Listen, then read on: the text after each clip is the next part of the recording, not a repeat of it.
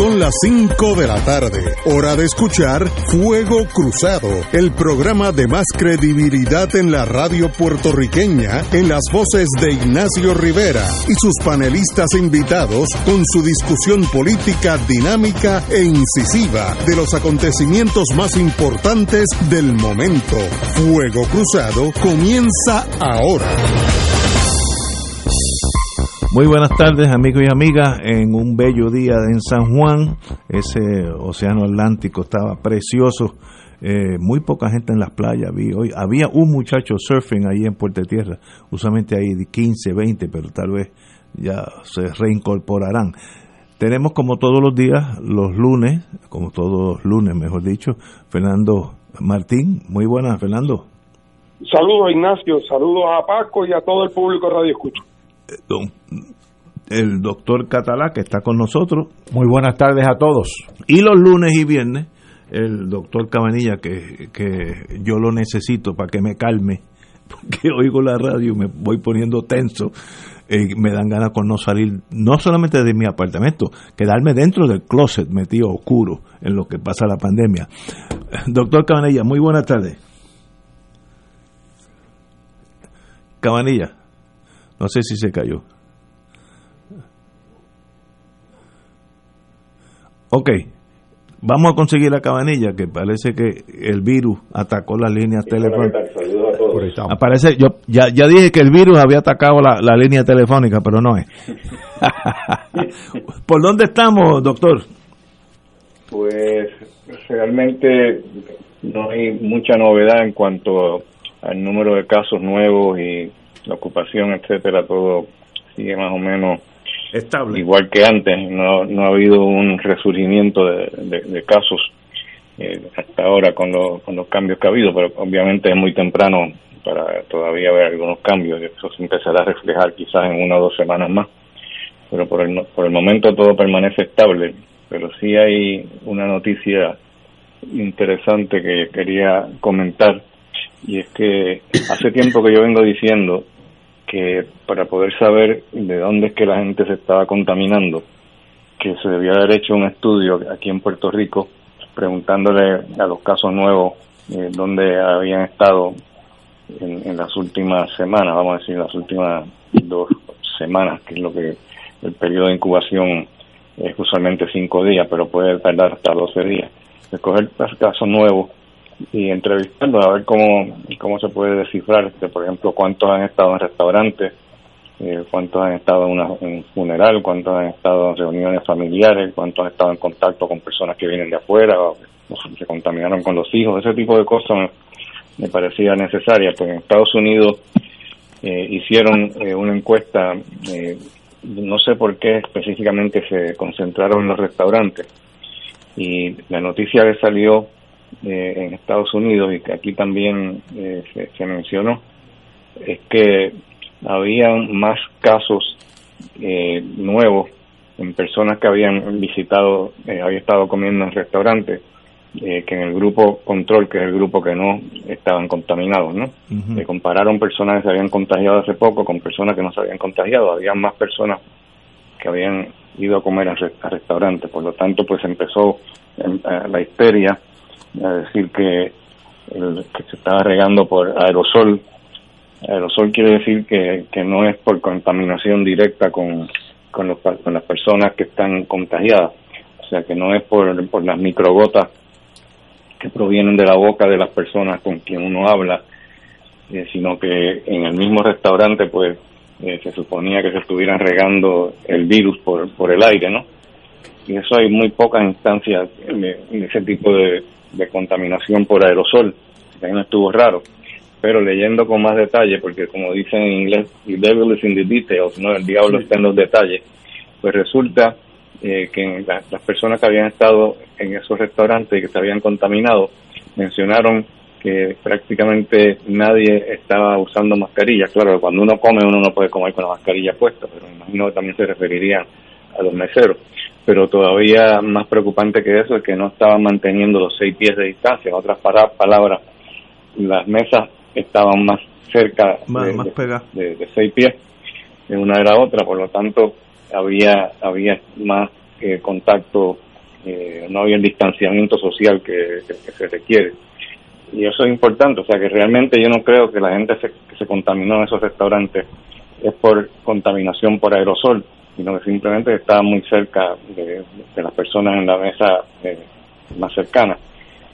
Y eso aquí en Puerto Rico yo creo que lo tienen bastante controlado, porque como, no le permiten llenar el restaurante a capacidad como se hacía antes, pues la distancia entre las mesas es mayor eh, que lo que aparentemente es en Estados Unidos. Así que yo no creo que podamos decir que realmente los restaurantes eh, son los culpables, sino que es el distanciamiento eh, o la falta de distanciamiento físico entre las personas en el restaurante lo que es responsable de esto. Mm.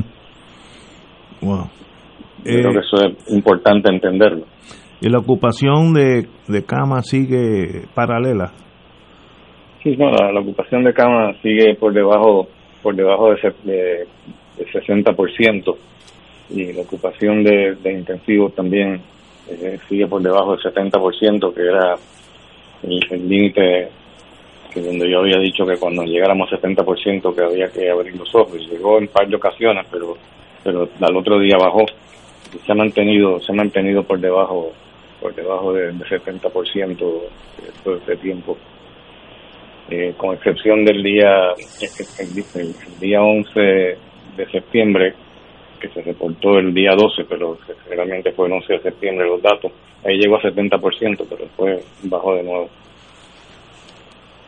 y no, no, no, no veo ninguna ninguna de nuevo ningún motivo para, para decir que las cosas se nos están yendo de las manos. Pero obviamente eh, hay que estar pendiente la, la mortalidad, el, número de muertos tampoco ha habido un cambio importante, parecía como que estaba subiendo eh, el número de, de muertos, pero ahora mismo, por ejemplo, hoy se reportaron 376 muertes confirmadas y el día antes 373, lo cual es una diferencia de, tres muertes nada más. Y el total de muertes también la diferencia fue tres, muertes adicionales, las del día antes, así que, eh, pero pero sí es, notable que, que de, del último, de la última, las últimas dos semanas, eh, yo, yo me puse a calcular el número de casos nuevos, el promedio eh, por semana, y esta última semana que terminó ayer, pues eh, se reportaron 217 eh, casos nuevos y la semana anterior 174. O sea que, parece que hay una tendencia a que ha subido los casos nuevos. Hice una prueba eh, estadística para ver si la, si la diferencia era significativa y el, lo que llamamos el valor P pues no, no está por debajo de punto .05, de hecho, punto .2, lo cual quiere decir es que no que no es una diferencia estadísticamente significativa, pero que hay que seguir mirando la tendencia para ver, pero aunque sea correcto que hay más casos, eh, el promedio de casos semanales eh, esté aumentando, después que no esté impactando mucho en la ocupación de camas y que no esté impactando demasiado en el número de muertes, pues yo creo que podemos decir que están las cosas bajo control. Eh, una eh, no voy a entrar en los detalles, pero yo oí hoy en la radio una persona también eh, de la profesión suya que pues, estaba un poco histérico, por no decir otra cosa, no voy a mencionarlo ni, ni, decir qué dijo. De, si 10 personas cogen coronavirus, ¿cuántos de ellos van a estar en peligro? Eh, caso promedio, no estoy hablando de casos específicos. 10 personas cogen eso, ¿Cuántos van a llegar allí al auxilio mutuo en el caso suyo? Bueno, vamos a decir en vez de 10, vamos a decir 100 para hacerlo todavía más fácil. ¿no? más grande. Si, si 100 personas eh, se contagian en coronavirus, eh, 20 van a estar en, peligro, refiriéndome en peligro de que pasan a un fallo respiratorio serio. No necesariamente que necesite un ventilador, pero que necesite eh, concentración de oxígeno alta muchos de ellos terminan en unidades de intensivo. Son 20 de cada 100, pero de esos 20 no quiere decir que se van a morir todos. Eh, si, cogemos los 100 eh, en conjunto, aproximadamente entre 3 a 5 se supone que mueran. Veo. Que es un, un 3% de mortalidad, give. Sí, es una, exacto, es una, es una minoría de los pacientes que van a morir pero hay algunos que las pasan mal, que están mucho tiempo en intensivo y finalmente eh, pueden, pueden salir. Eh, pero eh, es importante que entiendan que, que realmente la mayor parte de las personas que se contagian no necesariamente van a morir. Los que van a morir usualmente tienen lo que llamamos mucha comorbilidad, que quiere decir que son pacientes que pueden, por ejemplo, ser diabéticos o pueden tener enfermedad pulmonar o pueden tener eh, hipertensión arterial y, eso pues están a un, a un riesgo más alto, además de la edad. Si la edad es más de 60 también eso es otro strike en contra. De hecho, los, chinos tienen un sistema que a mí me gusta mucho que le llaman Cold Score, que es C-A-L-L. Yo que yo lo he mencionado antes, la C es por comorbilidades, otras palabras que tienen otras otras condiciones médicas, además del coronavirus. La A es age, que es la, edad de más de 60. La, la, primera L es la LDH, que es un, indicador de inflamación, especialmente inflamación de los pulmones, pues se lleva usualmente. Y entonces la otra L es el contagio absoluto del linfocito, que se puede obtener con un contagio de sangre. Usualmente si los linfocitos están bajos, una condición que llamamos linfopenia, pues eso también eh, es un factor eh, un factor pronóstico desfavorable. Y usando ese ese score pues más o menos uno puede decir pues este paciente eh, está en un riesgo alto de, de irse en respiratorio o, puede que esté en un riesgo bien bajo de irse en fallo respiratorio pero el sistema que nosotros tenemos que hemos desarrollado parece ser todavía más preciso que el, que el mismo pulse score eh, porque usando ciertos marcadores de inflamación, eh, pues y con el CDT de pecho y los marcadores de inflamación, pues hemos podido separar lo que hasta ahora no se nos ha complicado ni uno solo de los sin, haberse tratado, ¿no? Porque esos son los que no necesitan ningún tratamiento en absoluto, porque tienen los marcadores bien y se puede predecir que van a evolucionar favorablemente no, que no necesitan hospitalizarse, que se pueden quedar en la casa tranquilos y no les pasa nada. Hasta ahora no hemos fallado en, un solo caso de esos de 55 que llevamos ya. Por otro lado, tenemos los que los que sí tienen marcadores elevados, que son los que tratamos, y hasta ahora pues solamente uno se nos ha ido en fallo respiratorio, uno de 24. Así que vamos bien en términos del, promedio del bateo, pues estamos bien. Estamos muy bien. Estamos todavía pues entrando pacientes en el protocolo y tratando de acumular más datos para, para tener un volumen más grande de pacientes y estar más seguro de, de la, conclusión. Tengo una noticia de Jerusalén que tres meses de una apertura parcial, Israel anunció ayer que deberá someterse a partir de este viernes, durante las próximas tres semanas, en un nuevo confinamiento para frenar la segunda oleada del coronavirus, que no da tregua en Israel y ha llevado a tener uno de los mayores índices de contagios en el mundo. Así que Israel está en la página de Cheo en ese sentido. Es que sabe qué pasa por allá o es, eso es típico. ¿Por dónde estamos? Pues no, no he estado pendiente de, Israel. Sé que India eh, está ahora, sacó la ventaja a Brasil. Eh, primero Estados Unidos y entonces India está despuntando ahora también, pero eh, no sé qué es lo, no sé qué es lo que pasa, que de momento hay países que se ponen de moda con el coronavirus. No sé si es que dejan de tomar las medidas adecuadas y, no usan mascarilla y no guardan el distanciamiento, exactamente qué es lo que pasa, no sé, pero por ejemplo en España estuvieron el problema que bien serio, estaba, estaban teniendo una cantidad de, casos horribles y además la mortalidad, eh, una mortalidad eh, sumamente alta eh, comparada con otros países. por ejemplo, Italia, España, Francia Inglaterra, Reino Unido, eh, tenían la, entre las mortalidades más altas del mundo. Y de hecho, la próxima columna, este domingo que viene, pues trata de, ese tema. ¿A qué se debe que algunos países pues tienen una mortalidad más alta? Algunos decían, no, pues es que no tienen buen, eh, buena atención médica, pero no es correcto. Por ejemplo, en el norte de Italia tienen los sistemas más desarrollados del mundo en términos de cuidado médico. Eh, no, no son países de tercer mundo. Sin embargo, tenían una mortalidad altísima.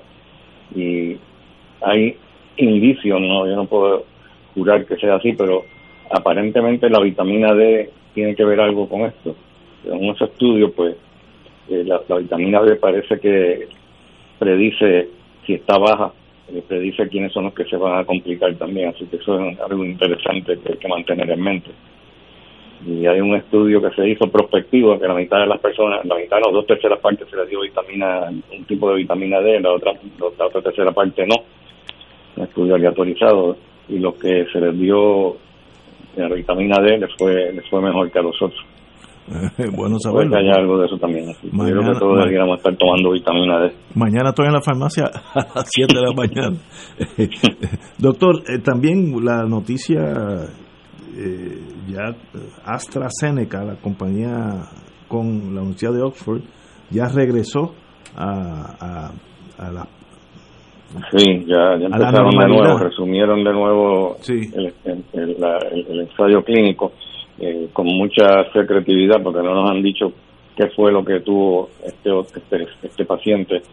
Eh, pero los rumores es que tuvieron que tuvo una mielitis transversa, pero eh, eso me preocupa porque según yo leí, el primer paciente que tuvo un evento adverso también parece que fue una mielitis transversa, pero este segundo paciente ellos no han querido decir lo que es si son dos casos de mielitis transversa, pues hay que estar bien atento porque eso lo puede causar un virus, pero podría también causarlo por, la, vacuna. Así que creo que van a tener que tener mucho cuidado. Si tienen un tercer caso de mielitis transversa, yo creo que ese es el, final de norma. Se acabó yo creo que el estudio, porque ya es demasiado casualidad. Eso no es una enfermedad común, es bien rara.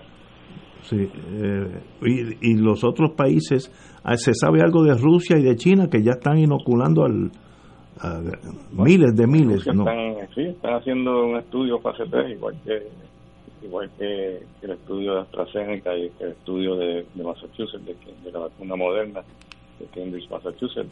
Eh, no he oído nada de que hayan tenido ningún, ningún evento adverso y tampoco he oído nada de la vacuna de Estados Unidos eh, que hayan tenido ningún evento adverso como, como los dos que han tenido eh, AstraZeneca hay que estar pendiente porque obviamente no todas las vacunas son iguales y unas puede, puede que tengan más riesgo que otras.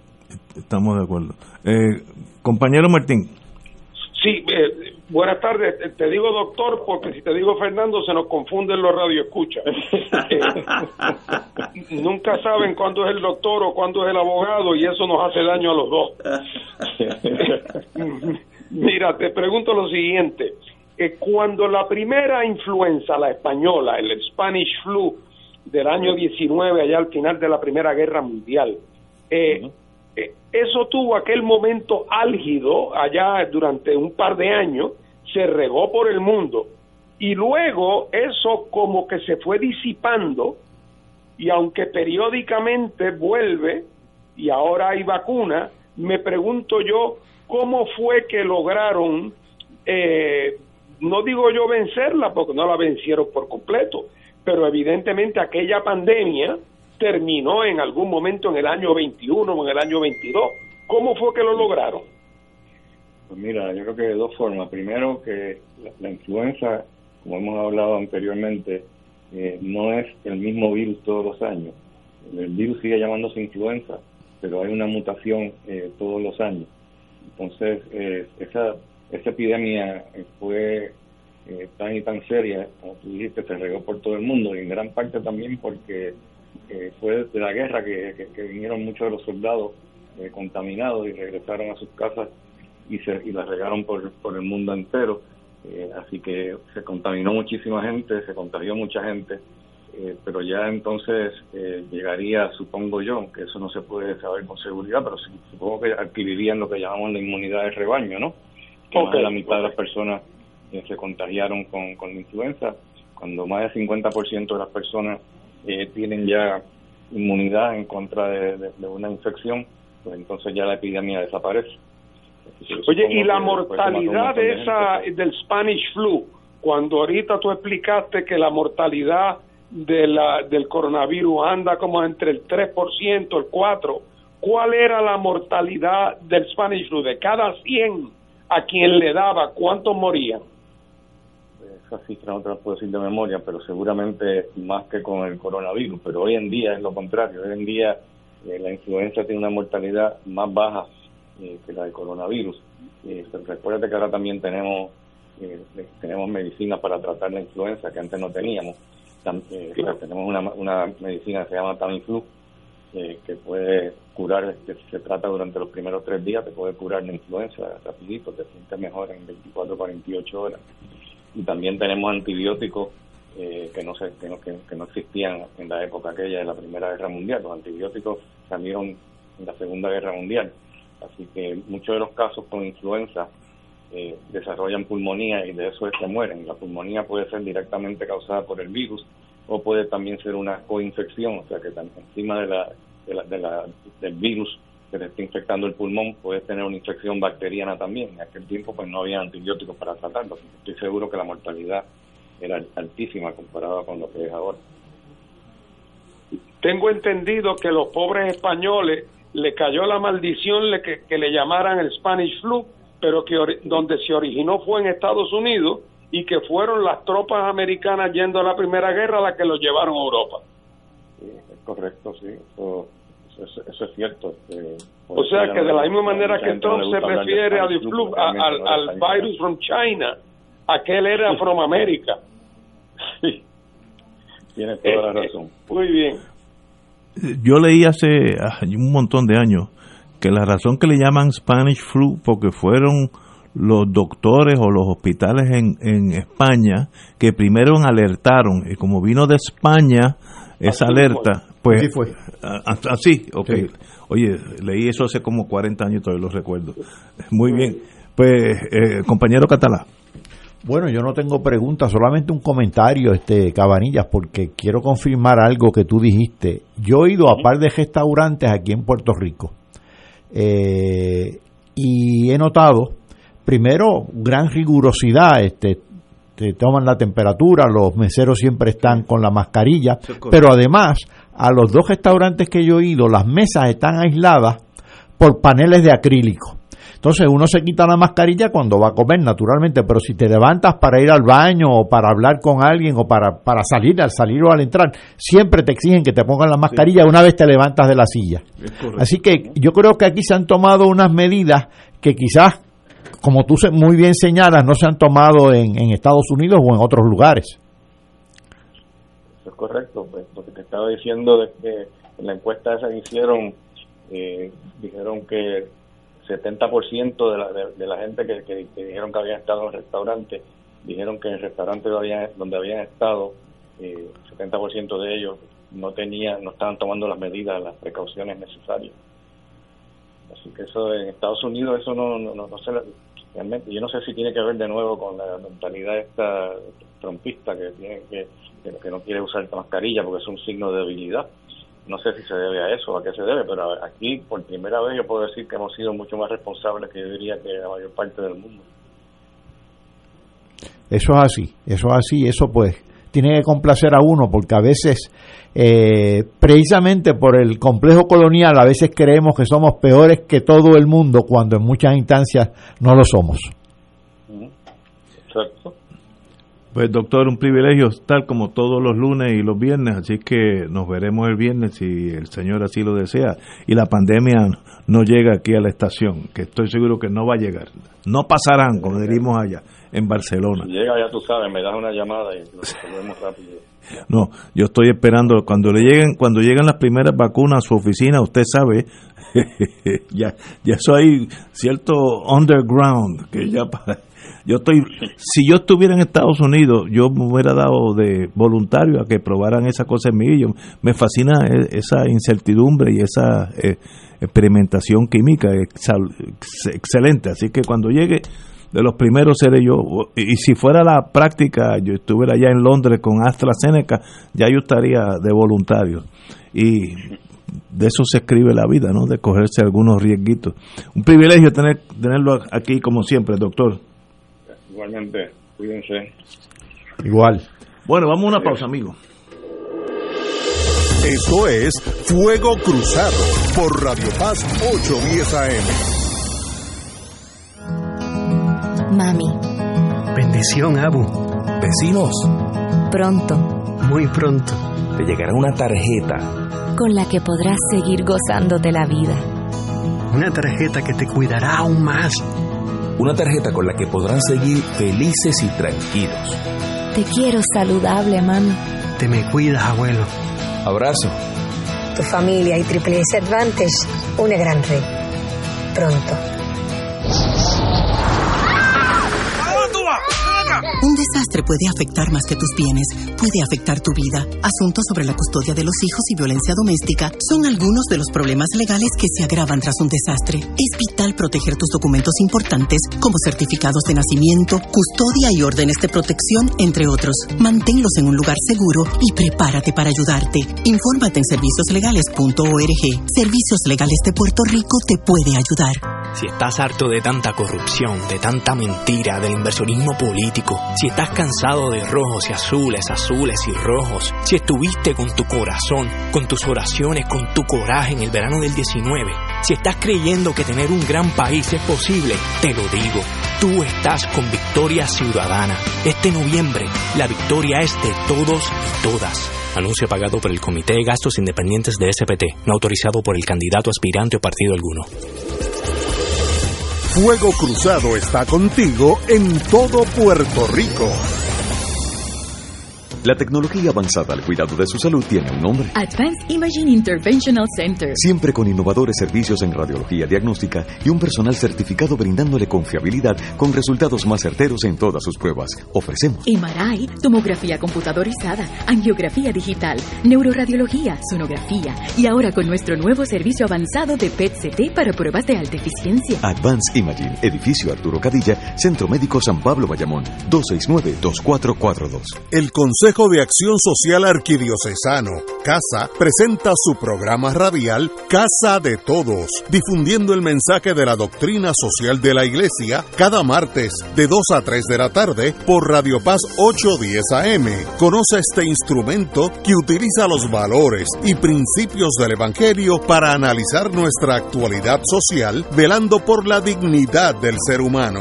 Casa de Todos, martes de 2 a 3 de la tarde por Radio Paz 810 AM. En Oro 92.5 FM, Radio Paz 810 y el Canal 13 estamos trabajando a tono con la emergencia que en estos momentos está viviendo Puerto Rico. Estamos ofreciendo nuestros servicios al máximo con el personal disponible según nos permitan las circunstancias. Si tiene un mensaje para ofrecer a sus asociados, clientes o personal, solo tiene que llamar al 787-349-7949, 787-552-0825 y nuestros empleados le comunicarán al personal de ventas para atender su necesidad. A nuestros clientes estén en comunicación con su ejecutivo o ejecutiva de ventas que continúan ofreciendo sus servicios como de costumbre. Recuerden los teléfonos 787-349-7949 y 787-552-0825.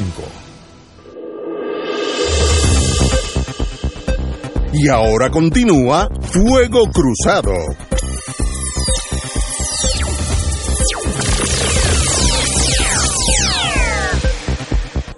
Amigos y amigas, vamos a hablar de algo que tiene un, un fin, que es de aquí a cinco, cinco, no, seis horas y media, eh, se cierran, eh, es el último día para cambiar, para el registro electoral, así que si usted no está inscrito, eh, digo, estoy seguro que, que, ellos cierran, creo que es a las nueve, pero si llega antes de las nueve, pues va a ser fila allí y sale cuando, cuando le den la tarjeta. Pero es, un, el, último día.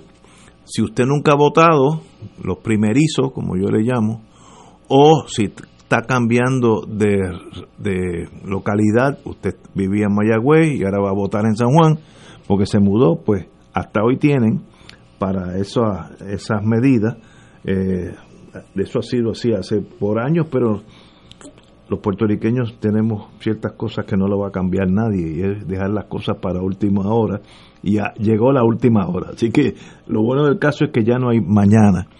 Eh, el tiempo para votar eh, para enviar la papeleta uh, antes de eso antes de eso eh, hasta ayer había 112.900 casos nuevos primerizos y reactivados 73 mil, aquellos que por dos elecciones no votaron, eh, y ahora hay 2.344.000 personas que van a ir a, que van a ir a votar, menos que los cuatrenios pasados, pero ya eso es agua que pasó por debajo del río, así que no no no debemos hablar de eso. Eh, se debe eso a la, a la emigración, yo, yo soy seguro que es uno de los factores, a la falta de interés, otro factor, a la calidad de nuestros políticos que no inspiran a mucha gente. Bueno, todo eso se mezcla en un cóctel y producen estos números por debajo de años anteriores.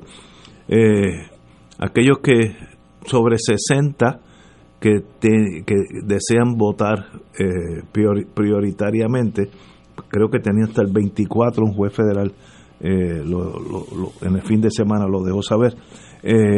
y los, los que están fuera de Puerto Rico, los militares, etcétera, ya había una fecha límite en estos días para enviarle esas papeletas.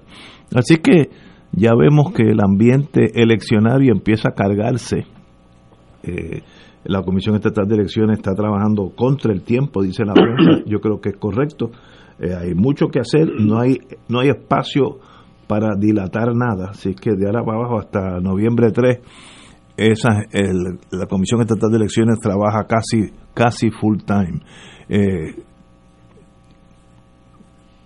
Fernando, ¿qué tú crees de esa inscripción, que yo creo que, no sé, no sé si tú conoces eso más que yo, 112.900 nuevos electores inscritos y 73.000 reactivados. Eh, pues mira, eso es mucho, poco, ¿qué tú crees? Pues mira, yo no tengo las comparativas frente a mí, pero sí te puedo decir que es una eh, es un ritmo mayor que el que se había tenido eh, y cuando digo el que se había tenido es porque la, eh, la comisión y en esto me refiero a, no a los partidos al presidente de la comisión. El ahora ya destituido o prácticamente destituido juez.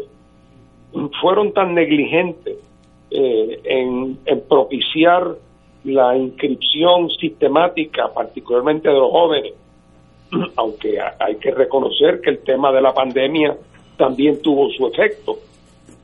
Normalmente en este primer semestre del año electoral en las escuelas superiores se hace un esfuerzo porque los muchachos que cumplen 18 o que van a tener 18 el día de las elecciones se inscriban y este año evidentemente pues todo eso se complicó. Pero la realidad del caso es que el número de personas que se ha inscrito, tanto como aquellos que se han reactivado, es indicativo de que aquellos que pensaban que la gente se iba a quedar en sus casas en masa y que había un desinterés total y que auguraban una gran abstención, me parece que no tienen razón. Si hubiera tanto ánimo abstencionista y si la gente estuviera tan cínica, no estaríamos viendo a 80 mil personas que hacía dos elecciones que no votaban ir a, ir a inscribirse para votar. Así que yo, dentro de que en esto uno está como leyendo las hojas del té, ¿verdad? Eh, me da a mí la impresión de que esos números son buenos eh, y, que, y que son eh, una fuente de optimismo en términos de que la gente vaya a canalizar su frustración, su molestia, su indignación, que en vez de canalizarla yéndose para su casa y sentándose en el balcón o deprimiéndose eh, y, no participando, que la canalicen a base de un voto de exigencia eh, por candidatos que representan eh, algo positivo para el futuro de Puerto Rico. Así es que yo me siento satisfecho relativo al temor que tenía hace varios meses de que las dificultades de la pandemia, etcétera, obstaculiz y, la incompetencia de la dirección de la comisión fueran a obstaculizar aún más la inscripción. Así es que hasta el momento me parece que que, eso es un buen paso. Eh, el hecho de que la, la vez pasada votó gente que fue a votar fue un millón cinco eh, eh, 594 mil no votaron eh, así que ahí hay dos millones de votos ahora ahora mismo oh, pues no hay dos millones de votantes hay dos dos puntos trescientos mil electores inscritos así que hay, hay, hay unos 200, 300 mil, aún con lo que están inscribiendo. Y eso pues, será la gente que sencillamente emigró o se apeó de la guagua política y dice allá ellos. Eh, así mismo. Así que eh, hay un malestar que yo creo que el factor Lúgaro eh, refleja ese malestar buscando otras alternativas. Eh, y, bueno, ya veremos si eso sigue así en torno a ella o en bueno, porque la, la Lúgaro es una especie de es una especie de versión de, de ninguna de las anteriores. Eh, o sea, porque el, partido de Victoria Ciudadana realmente, en términos concretos, no, no está asociado en la mente de la gente con nada en particular, ni con un conjunto de, de propuestas concretas, ni con una visión de estatus, eh, ni con un historial particular. Es una especie de ninguna de las anteriores. Eh, y en un país como que ha pasado por las turbulencias que ha pasado Puerto Rico, pues siempre hay un espacio para ninguna de las anteriores.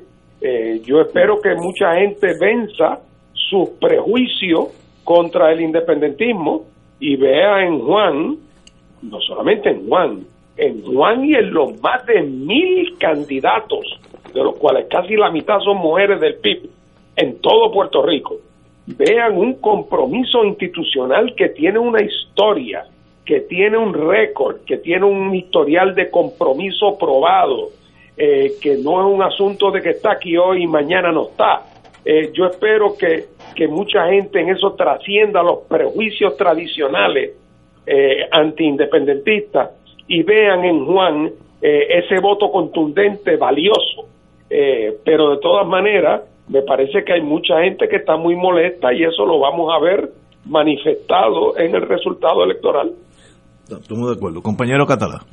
Ahí me llaman la atención los números muy favorablemente. Mira, si tú tomas el 2016, que tú los estabas citando, eh, votaron un millón, un millón quinientos sesenta y tres mil electores. Correcto. Si a eso tú le sumas los que no votaron, más los que tuvieron alguna reclamación relacionada con el voto, que son las tres clasificaciones que aparecen en la noticia, eso suma un total de 2.158.122 electores. Pero ahora, hasta ayer, contando los nuevos inscritos y los electores reactivados, el universo electoral suma 2.344.952 electores. A mí eso me parece muy, muy positivo. Y dicho sea de paso, eh, que también hay una nota que se señala y como nota al cárcel añado, que los electores para inscribirse tienen hasta hoy a las 8 de la noche. No obstante, si tú estás haciendo fila sigue por ahí. Sigue por ahí. O si cierran la Junta, te dan un vale. Te dan un vale y mañana martes o el miércoles te puedes inscribir. Pero es hasta el miércoles. Pero muy bien. Eso por un lado. Por otro lado, pues yo creo que sí que hay un gran atractivo para votar en estas elecciones, un gran disgusto, que es, eh, importante canalizarlo bien. Eh, yo creo que el voto no se debe quedar en un voto de disgusto, sino que tiene que haber un voto de protesta, de propuesta coherente. Y me parece a mí que en el caso de Juan Dalmao, que acaba de en estos días presentar un programa de, con detalle de sus propuestas socioeconómicas y políticas, eh, de más de 300 páginas que está en internet, es público, y además él y su equipo de candidatos hasta han estado poco a poco destacando distintos extremos de ese programa, distintos detalles de ese programa, pues yo creo que los electores deben empezar a valorar eso y no eh, responder a viejos prejuicios que deben estar por mucho superados en este país a las alturas del 2020. Confiemos que sea así, hay que superar prejuicios. Lo peor que puede pasar en, en unas elecciones es que estén definidas por eh, canalizaciones de prejuicios. Bueno, eh, eso es un arma política, es muy efectivo. El miedo. Ciertamente. uh, ya, eh, ya, mismo sale, cuando salga me voy a reír un poco, la conexión de algún partido con, con Maduro. Y no mencionan Fidel Castro porque yo creo que hasta ese tipo de personas ya sabe que Fidel Castro eh, murió pero eso es aterrador para mucha gente, el espectro del comunismo, y van a mandar los hijos pequeñitos a, Moscú, como pasó con Peter Pan eh, y Cuba revolucionaria. ¿no? Oye, y en nuestra circunstancia a lo que se le debe tener miedo es al fraude, como lo estamos viendo en, el, Departamento del Trabajo, es a la mala administración, es a la, es a la ineptitud, es a, es a la falta de compromiso con el futuro del país, que ni, ni definen un futuro para el país. A eso sí que hay que temerle. Eh, los votantes tendrán hasta el 24 de septiembre para hacer la solicitud a la comisión eh, en torno al voto por correo. Eh, eso lo dispuso. Son los, los mayores de 60. Exacto. que, nosotros tres cabemos ahí. estás exagerando, estás exagerando, Ignacio. Pero eh, en Estados Unidos se vota por correo eh, hace un montón de años y voto adelantado no requiere una excusa específica, sino que mire, yo voy a estar trabajando, no quiero salir del trabajo para ir a votar, pues mi, hija votó así la última y, no tenía razón alguna para no ir a votar, pero lo solicitó. Así que esas facilidades del voto eh, están llegando aquí a las playas puertorriqueñas y hay gente que le tiene recelo o miedo, dice que se presta al, fraude, que si uno vota por correo luego puede votar si no se elimina el nombre de la, de la lista electoral, pero uno está presumiendo fraude, hay que presumir cordura entre los seres humanos. Si, si yo votara por correo, ¿alguien piensa que yo voy a ir a votar allí en, en la San Agustín? Imposible, eso no, no, eso no se me ocurre. Oye, Ignacio, perdóname, pero, pero de lo que no hay duda es de que independientemente de que en el futuro eh, se flexibilicen las reglas de voto por correo para que mucha más gente que normalmente por la razón que sea, porque le tienen fobia a estar en sitios con mucha gente, porque la pandemia. por lo que sea, porque están incontinentes, por, por mil cosas eh, y, prefieren eh, hacerlo desde la tranquilidad de su casa. Independientemente de que eso parece ser una tendencia de futuro bastante clara, lo evidente es que en Puerto Rico no estábamos ni de lejos preparados para dar ese salto porque eso requiere una preparación institucional para tener un sistema distinto de conteo. Eh, ¿verdad? Y, así es que yo creo que eso es un tema que debemos empezar a hablar de cara al futuro, de cómo flexibilizar esa manera de votar, claro, con métodos y, garantías que le aseguren a la gente que la posibilidad de fraude está excluida. Bueno, sí, eh, eh, el fraude nace en el ser humano. Si el ser humano no está inclinado al fraude, no hay que velarlo. Eh, porque es imposible ver a todos los, votantes que van a ir.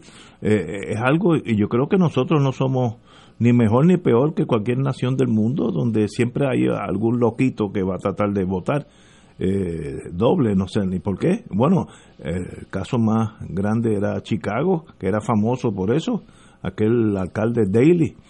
Pero, pero esas son excepciones a la regla normal. Yo creo que la regla normal el ser humano vota y se va para su casa. Y, La leyenda decía que Daly a las 6 de la mañana ya estaba en la radio de todas las estaciones de radio de Chicago y que decía, señores y señoras ciudadanas de Chicago, le habla el alcalde Richard Daley, hoy es día de las elecciones, voten temprano, voten a menudo.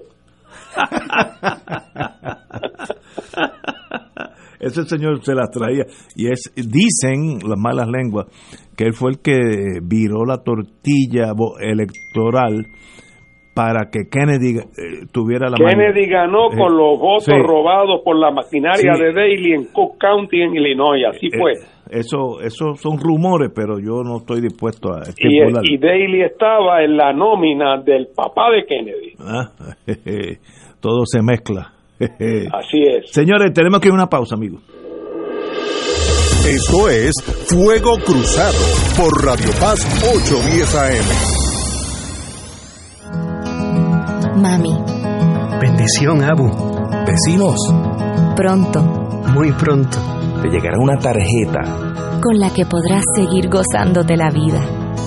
Una tarjeta que te cuidará aún más. Una tarjeta con la que podrán seguir felices y tranquilos. Te quiero saludable, mami. Te me cuidas, abuelo. Abrazo. Tu familia y Triple S Advantage, una gran red. Pronto. Fuego Cruzado está contigo en todo Puerto Rico. Todos los jueves Radio Paz y la Administración del Seguro Social te ofrecen un espacio informativo para orientarte y aclarar tus dudas sobre los derechos, requisitos y obligaciones para poder disfrutar de sus beneficios. Plantea tus preguntas por el 787-300-4982 y conoce antes que nadie los detalles concernientes a cambios y nuevas regulaciones, escuchando todo sobre Seguro Social con Víctor Rodríguez los jueves de 2 a 3 de la tarde por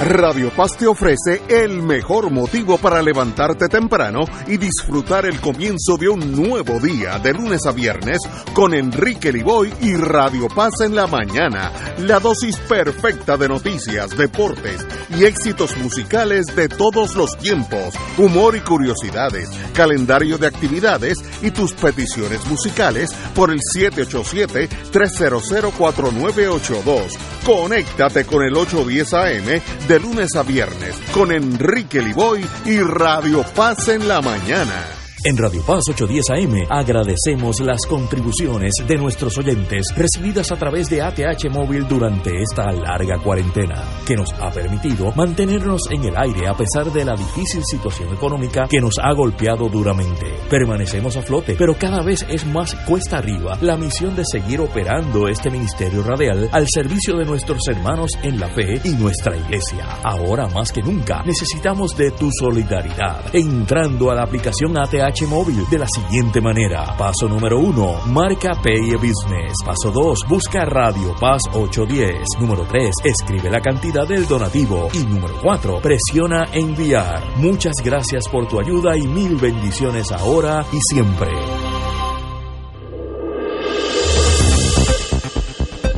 Y ahora continúa Fuego Cruzado. Amigos y amigos alrededor de 15.000 empleados públicos, cientos de estudiantes menores de edad y confinados eh, están siendo investigados por presuntamente obtener fraudulentamente los beneficios del PUA, Programa de Asistencia de Desempleo Pandémico. 15.000 empleados públicos. Eh, el secretario del Trabajo confirmó ayer que el pasado viernes se celebró una reunión entre justicia, eh, fiscales, eh, policía, delitos económicos en justicia. Eh, dice, indicó el, el, señor secretario de Trabajo, básicamente estamos trabajando la logística de trabajo de los referidos para investigar y las alegaciones de fraude. yo creo que eso hay que mirarlo sin irse al pánico, pensar que hay que hacer siete cárceles nuevas eh, y contratar tal vez cinco mil jueces nuevos si estos casos de momento caen sobre la mesa. Y es que muchos de esos eh, de esos eh, empleados públicos cuando los mandan para sus casas, yo estoy seguro que muchos de, de ellos porque yo hasta tuve mis dudas, pensaban que eso era un derecho que tú tenías, aunque ya estabas recibiendo el sueldo del gobierno, porque el gobierno siguió pagando. Pues mire, la mitad de esos casos son de buena fe y con pedirle el dinero para atrás, da y sobra, no hay que formar este jeperpero y, y rasgarnos los trajes y meter gente presa, y esta cosa mesiánica de, muchos de, de, los que estamos en, el mundo de la radio. Eh, tranquilidad, eh, yo, lo, yo si fuera gobernador, daría instrucciones. Esto, esto no son casos criminales, a menos que haya falsificado tu nombre, dado el seguro social incorrecto, ya eso es otra cosa. Pero si uno va de buena fe pensando, yo trabajo en DACO, estoy en casa, tengo derecho a eso, pues miren, una acción civil de cobro y, me economizo todo el enjambre acusatorio de eh, la policía, arresto. Pues, es una cosa tan dracónica que vale la pena, vale la pena evitar pensar que son infracciones criminales. Y hoy yo oí ya algunos en la radio pensando que aquí va a haber que hacer eh, culebra, sencillamente coger a culebra y hacer una gran prisión para 15 mil habitantes. Así que suave, tranquilidad, señores, suave. Compañero Martín. Sí, mira, yo en primer lugar, yo antes que nada creo como tú. Oye, yo no soy una persona demasiado ingenua, pero creo como tú que hay, hay muchos casos, muchos casos, que son sencillamente equivocaciones de la gente. Mira que a mí en la calle la gente me preguntaba, a ti, a, ti te pasa también que como uno es abogado, pues crees que uno tiene la contestación a todas esas preguntas. y la gente me decía, oiga licenciado, mire, me acuerdo un caso, un muchacho que es electricista y tiene un trabajo en el departamento de salud como electricista, pero los fines de semana, particularmente los sábados, se la busca como electricista y tiene su guaguita y va a los sitios y trabaja, tiene su ingreso adicional y lo mismo hace por las tardes cuando sale del trabajo. Y así se gana unos chavitos. Pero ¿qué pasa? Que cuando vino el lío de la pandemia, aunque todavía seguía en la nómina de salud, sus ingresos como electricista de por cuenta propia se fueron al piso.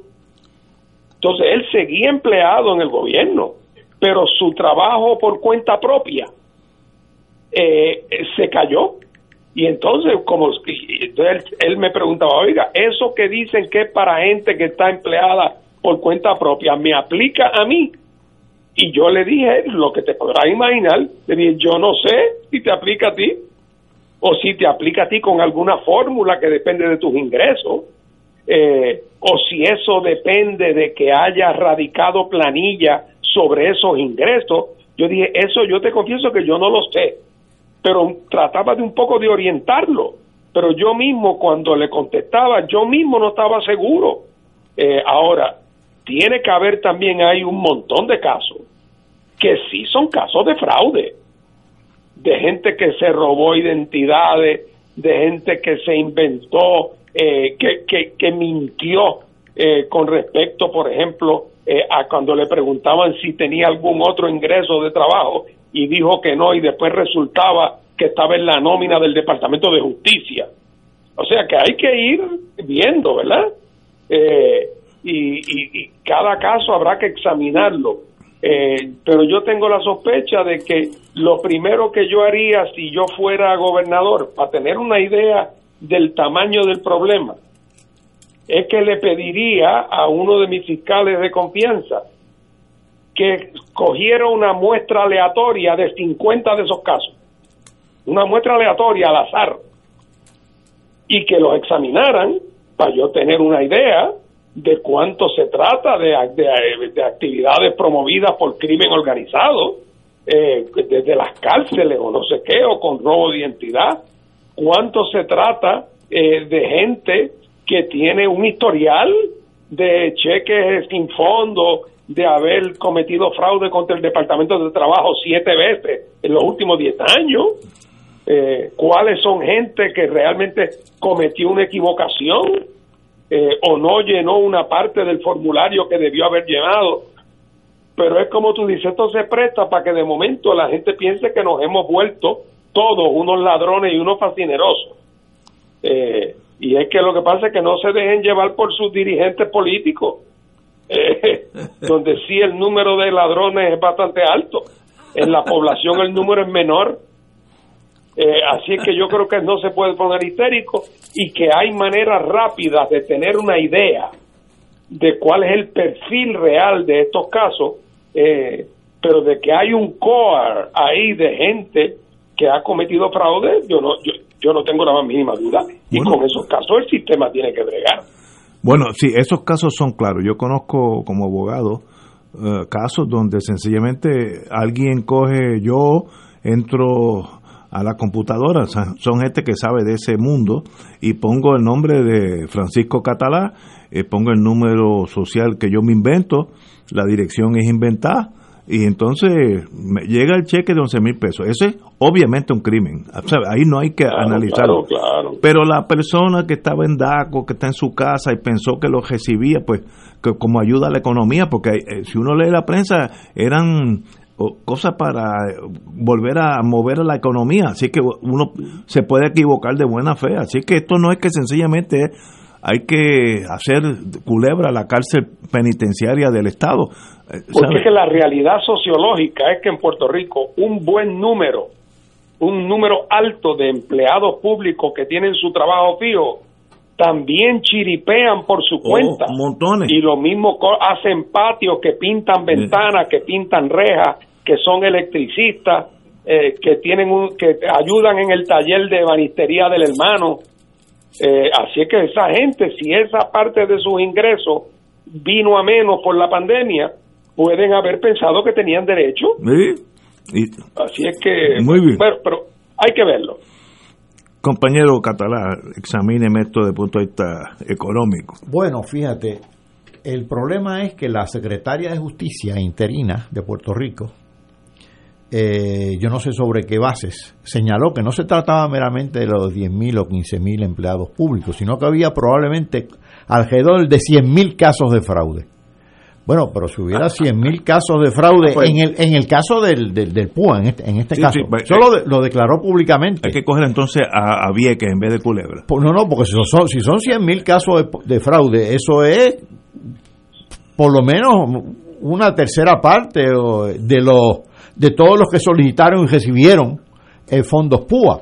Ya han devuelto, como tú señalaste, 12.5 millones. Eso evidentemente los que devuelven es porque, hombre, se dieron cuenta del mejor o, o quizás en el caso de los estudiantes, pues los padres lo devuelven porque ha habido estudiantes, pero la prensa señala que ha habido también pues confinados, ya ahí hay juegos de identidad o algún tipo de cosa extraña.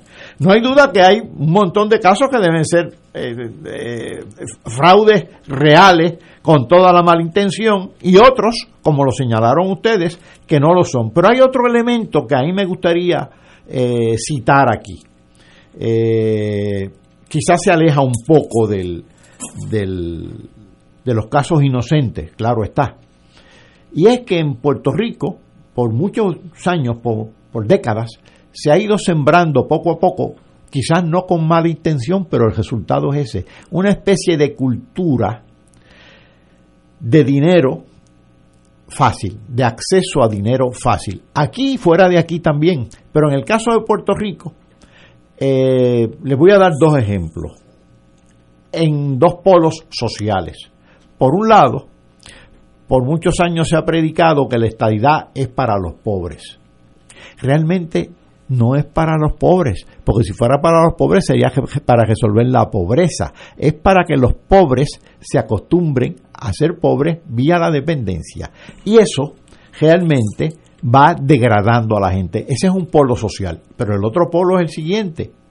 Desde hace décadas también tenemos una política industrial que le decimos a los inversionistas, venga aquí, no va a tener que pagar contribuciones. Es más, vamos a ser cómplices de usted en la transferencia de ingresos. Ingresos que se generan fuera de aquí los puede declarar acá. Y además, vamos a mirar para el otro lado cuando usted contamine el ambiente. El ejemplo más notable, ya histórico, que es casi un monumento al desastre, es la Corco. Ahí no pagaron contribuciones y violaron el ambiente a mansalva. Yo recuerdo, yo soy de Yauco, cerca de la Corco, la peste insoportable cuando uno pasaba por ahí, pero también recuerdo que la PPG, una de las empresas satélites de Corco, hincó pozos en el valle de Barinas de Yauco y degradó a ese valle agrícolamente. El nivel freático se alteró, así que lo salinizó.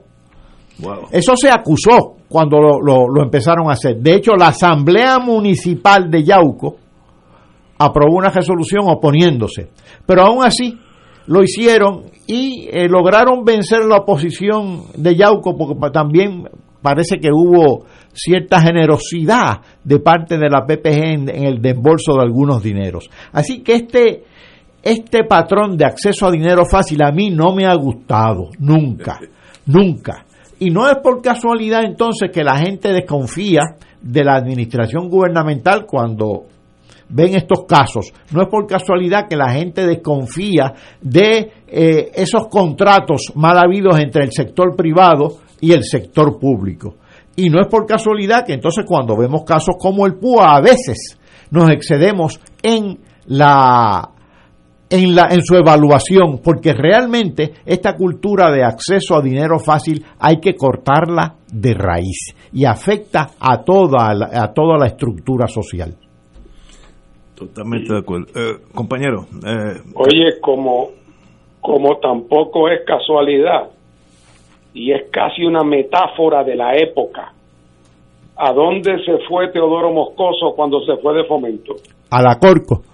A presidir la Corco. No sabía eso. Yo, yo, yo ah, no sabía. sí, hombre. Él después entonces con los años, cuando llegó Hernández Colón, eh, volvió entonces, salió y volvió al gobierno y tuvo un par de años en fomento. Pero en el apogeo de su fama y de su y de su gloria, entre comillas, mocoso. Oye, y aquí en Puerto Rico, ¿usted cree, tú crees eh, eh, que alguien levantó, aunque fuera, digo, cuando digo alguien, no digo los independentistas lo denunciaron, pero el establishment, alguien denunció, oye, que no se ve bien que la persona que está dando exenciones contributivas toda la vida y que ha puesto en una posición de privilegio, ahora de momento se vuelve el presidente de la empresa con un salario multimillonario. Pero esa es la época que todo el mundo pensaba, Ignacio, que era la época de oro. Sí, porque había... No era época de oro nada. Lo que pasa es que entonces no había ni oposición política. y por lo tanto todo se miraba con, una, con la mayor naturalidad del mundo. Pero la realidad del caso es que aquí también no podemos negarlo. La cultura de la dependencia ha generado también una gancería ¿Cuánta gente uno no sabe que eh, tienen sus hijos en la Universidad de Puerto Rico y los hijos tienen el, el plan, eh, ¿cómo, se llama? De, eh, de, de, de, préstamo estudiantil, ¿cómo se llama? El préstamo, no, la beca estudiantil. El BOG. El BOG. Y de momento dice, ven acá, pero si yo conozco al papá y el papá es un abogado que está rico, ¿cómo es posible que los hijos cualifiquen para eso?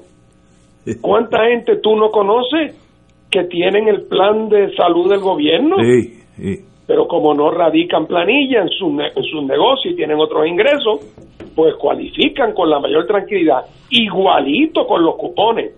Hombre, que son una minoría, no cabe la más mínima duda. Pero lo que te quiero decir es que hay una cultura de gancería. No te quiero ni hablar de los alcaldes y los problemas de los escombros, y lo que pasa después de los huracanes o de cualquier inundación.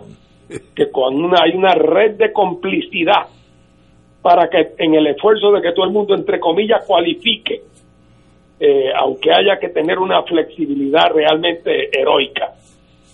Eh, así es que eso también está presente, porque en la cultura de la dependencia todo esto se ve como una especie de, tú sabes, todo el mundo se puede llevar su pedacito eh, esa mentalidad ha sido, como dice Catalá con toda razón, promovida por el... Por, por, esto es un gobierno que ha elevado la jaibería a nivel de virtud.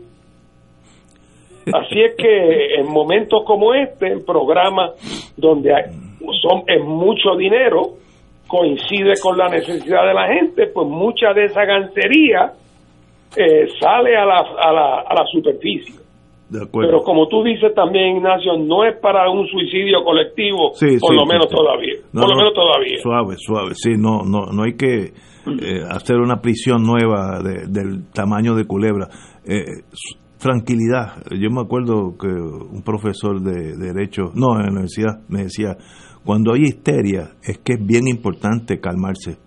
Eh, porque si no te vas con la corriente, ¿sabes? Así que suave en este momento. Sobre todo aquellos que van a tomar las decisiones. Son las 6 y 5, vamos a una pausa. Fuego Cruzado está contigo en todo Puerto Rico. Aquí la llama se enciende cada tarde a las 5 porque escuchas Radio Paz 810 AM, WKBM San Juan y retransmite en diferido WOROFM Corozal San Juan, la Casa de Fuego Cruzado, el programa de más credibilidad en la radio puertorriqueña.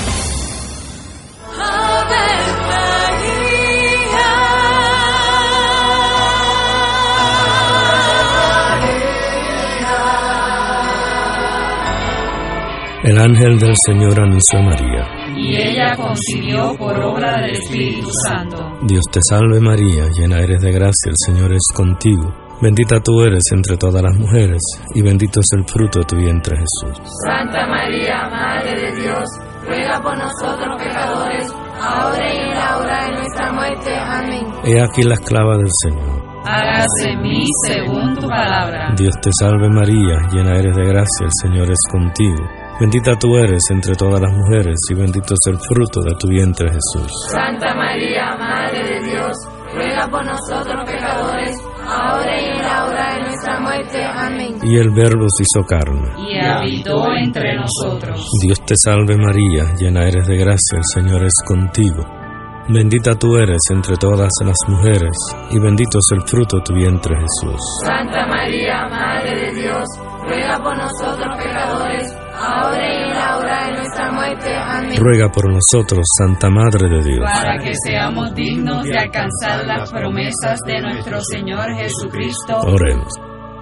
Derrama, Señor, tu gracia sobre nosotros, que por el anuncio del ángel hemos conocido la encarnación de tu Hijo, para que lleguemos por su pasión y su cruz a la gloria de la resurrección, por Jesucristo nuestro Señor. Amén. Gloria al Padre, al Hijo y al Espíritu Santo. Como era en un principio, ahora y siempre, por los siglos de los siglos. Amén.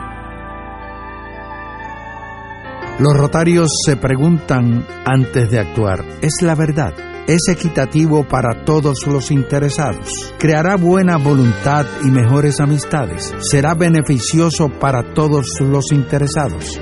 Mensaje del Club Rotario de Río Piedras. En Oro 92.5 FM, Radio Paz 810 y el Canal 13 estamos trabajando a tono con la emergencia que en estos momentos está viviendo Puerto Rico. Estamos ofreciendo nuestros servicios al máximo con el personal disponible según nos permitan las circunstancias. Si tiene un mensaje para ofrecer a asociados, clientes o personal, solo tiene que llamar al 787-349-7949.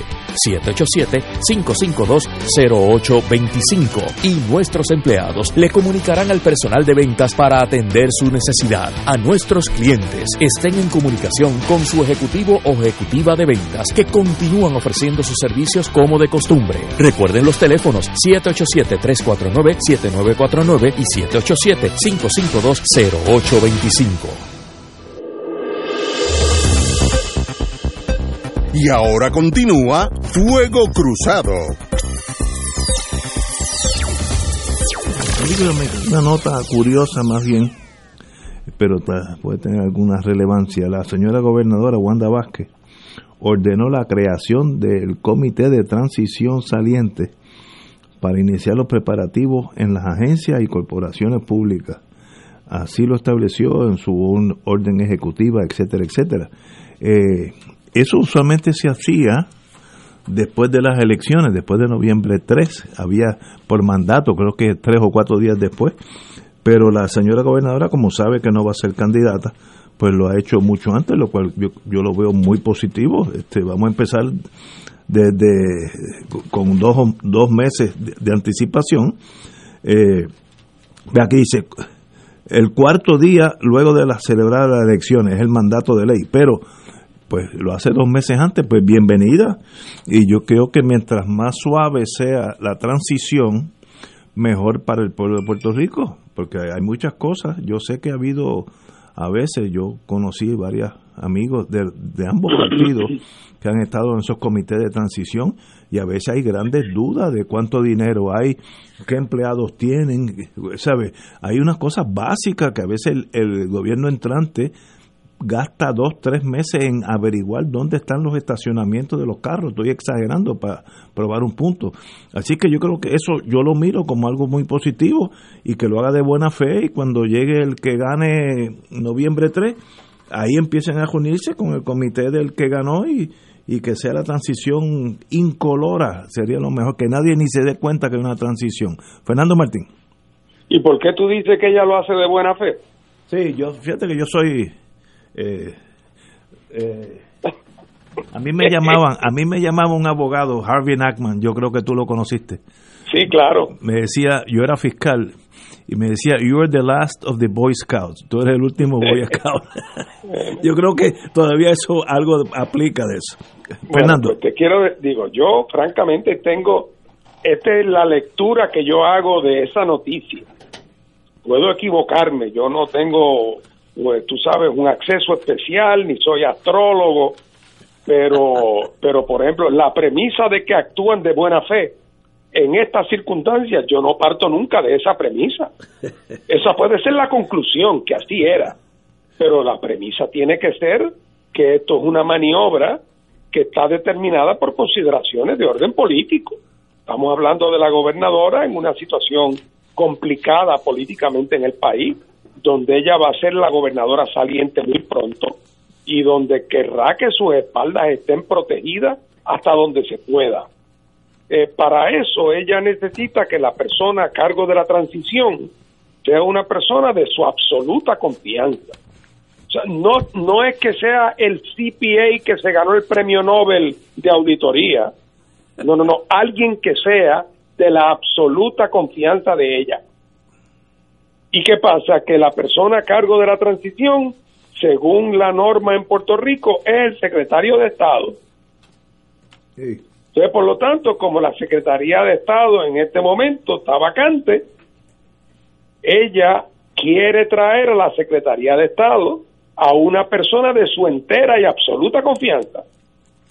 Pero hay un problema, que esa persona, que es este señor Márquez, que a quien ella ha nominado, para esa o anunciado que va a nominar para esa posición es una persona que estuvo muy cerca de ella eh, durante la lucha de ella por ser por ganar la primaria y en ese proceso tuvo diversas peleas públicas con el liderato de la cámara y para ser secretario de estado se requiere no solamente el visto bueno del senado sino el visto bueno de la cámara correcto en fin que doña Wanda a la persona que ella quiere como secretario de Estado para que sea quien le proteja su espalda en la transición, determinando qué documentos se ponen encima, cuáles se ponen debajo, todo ese proceso, eh, esa persona tiene que pasar por el visto bueno de la Cámara de Representantes.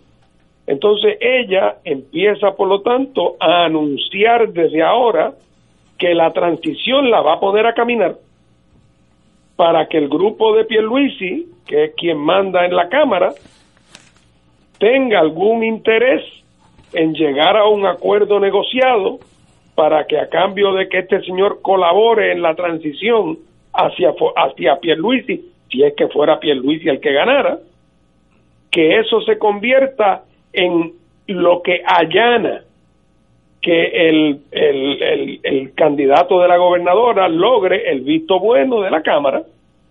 Así es que anticipar el tema de la transición es una ficha en la negociación que tiene ella para que la Cámara le dé su visto bueno a una persona que en condiciones normales no le hubiera dado su visto bueno nunca. Así es que ese es el escobar. Así es como ves de, buena fe lo menos que hay en todo esto. Eh, no digo que sea gente mala, pero que es una maniobra de carácter de carácter político. Bueno, pero lo ideal, como yo vivo a veces en la luna, lo ideal sería... No, lo ideal es que la Madre Teresa se estuviera a cargo de la transición. pero no está disponible. Tal, tal vez por ahora no está disponible. Señores, tenemos que regresamos con el doctor Catalá y tenemos que ir a una pausa, amigo. Ah, no, no vamos a la pausa. Continuamos. Doctor Catalá. Pues por aquí estamos. Bueno, luego de discutir lo del PUA y de discutir y algunos temas eh, adicionales que incorporamos al discutir lo del PUA y esto del licenciado Márquez, porque para mí el tema es el licenciado Márquez, porque él acaba de decir que su gran gestión, cuando lo nombren secretario de Estado, va a ser la transición, porque es que no va a tener otra, no hay otra. Eh, eh, recuerdo las, las primeras palabras que dijo el doctor Cabanilla cuando empezó su turno hoy, que en el tejeno de la salud pues no había novedad. Y ciertamente en eso tiene razón. Pero eso me recuerda a mí una vieja canción española eh, que trata de una señora baronesa que está de vacaciones y llama por teléfono a su mayordomo para que le informe cómo están sus propiedades. Y el mayordomo, cuando recibe la llamada de la baronesa, le dice, bueno, señora baronesa, no hay novedad. Bueno, es verdad que hubo un huracán y acabó con las cosechas, pero aparte de eso no hay mayor novedad. También hubo un sismo que resquebrajó la casa, también hubo un incendio en el granero, pero aparte de eso no hay novedad, señora baronesa. Y en Puerto Rico, pues ciertamente no hay novedad, pero se nos está cayendo el país por todo frente. No hay novedad, pero hay fraude, porque no es el PUA. Es los fraudes que ha habido en energía eléctrica, es los fraudes que ha habido con los fondos federales en educación, eh, en los, los fondos de María que todavía están en entredicho. es fraude por todos lados. Pero, y ahora es manipulación política por todos lados, porque vamos a tener una transición por obligación, porque la, la, saliente... es por obligación. Es por obligación, gane, gane el partido que gane. Y esa transición está llena de nubes bojascosas. Y evidentemente cada uno quiere eh, eh, agimar la brasa a su sardina y la gobernadora se está adelantando en la confección de esa transición. Espero que sea, en inglés se dice eh, seamless, sin, sin, sin fricción alguna y que ganemos todo. Eso es el, Madre Teresa approach mío. La, la fricción es que hubo después de las primarias, justo después de las primarias, cuando ya se sabe el resultado, pues no no son buen prólogo para la transición, siempre hay tiempo de cambiar y de ajustarse a la realidad. Ya eso pasó. Eso es como la guerra. Pasan y uno se puede ser amigo, etcétera, del enemigo. Eh, yo estoy seguro que eso es así en este momento dentro del Partido Nuevo.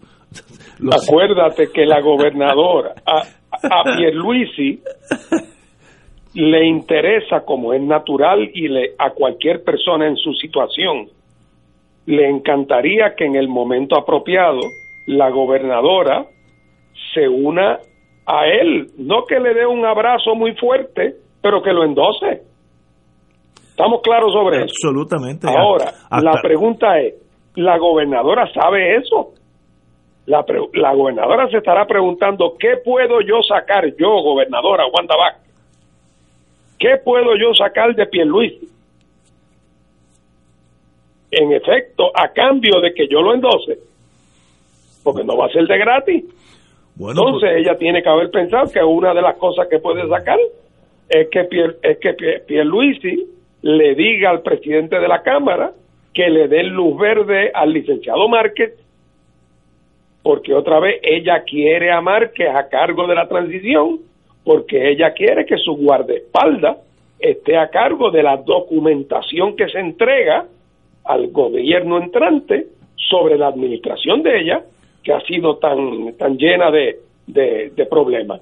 Eh, así que, por lo tanto, ella no va a endosar a Pierluisi hasta que ella logre sacarle algo. No va a ser de gratis. Eh, yo creo que una de las cosas que puede haber en su lista de colmado, de las cosas que ella, ella quiere conseguir, eh, es esa, que Pierluisi le diga al presidente de la Cámara, pongan a un lado sus objeciones, sus molestias y sus corajes y denle la luz verde a ese licenciado, porque yo tengo esto ya hablado con doña Wanda. Algunos rumores de, de, no, ahora no se puede decir cafetín porque están cerrados, rumores de restaurantes. Eh, es que el, la, una de las fichas del próximo gobernador es el poder nombrar un miembro del Tribunal Supremo. Eso es un, un doble seis en el dominó en cualquier momento. Y uno bueno, lo que pasa es que ese poder lo va a tener doña Wanda si está hablada con Rivera Chat. Porque el próximo juez del Supremo no requiere el visto bueno de la Cámara. Eh, Rivera Chat. Y doña y, la juez Rodríguez eh, eh, cumple 70, creo que es el 24 de diciembre. Así es, 24. O sea que en esa última semana, si, Rivera Schatz y ella se ponen de acuerdo en un nombre y Rivera Schatz puede generar una mayoría que quizás no pueda, porque el Rivera Schatz de ahora no es el que era hace tres meses, eh, pero si no, pues le tocará al próximo gobernador.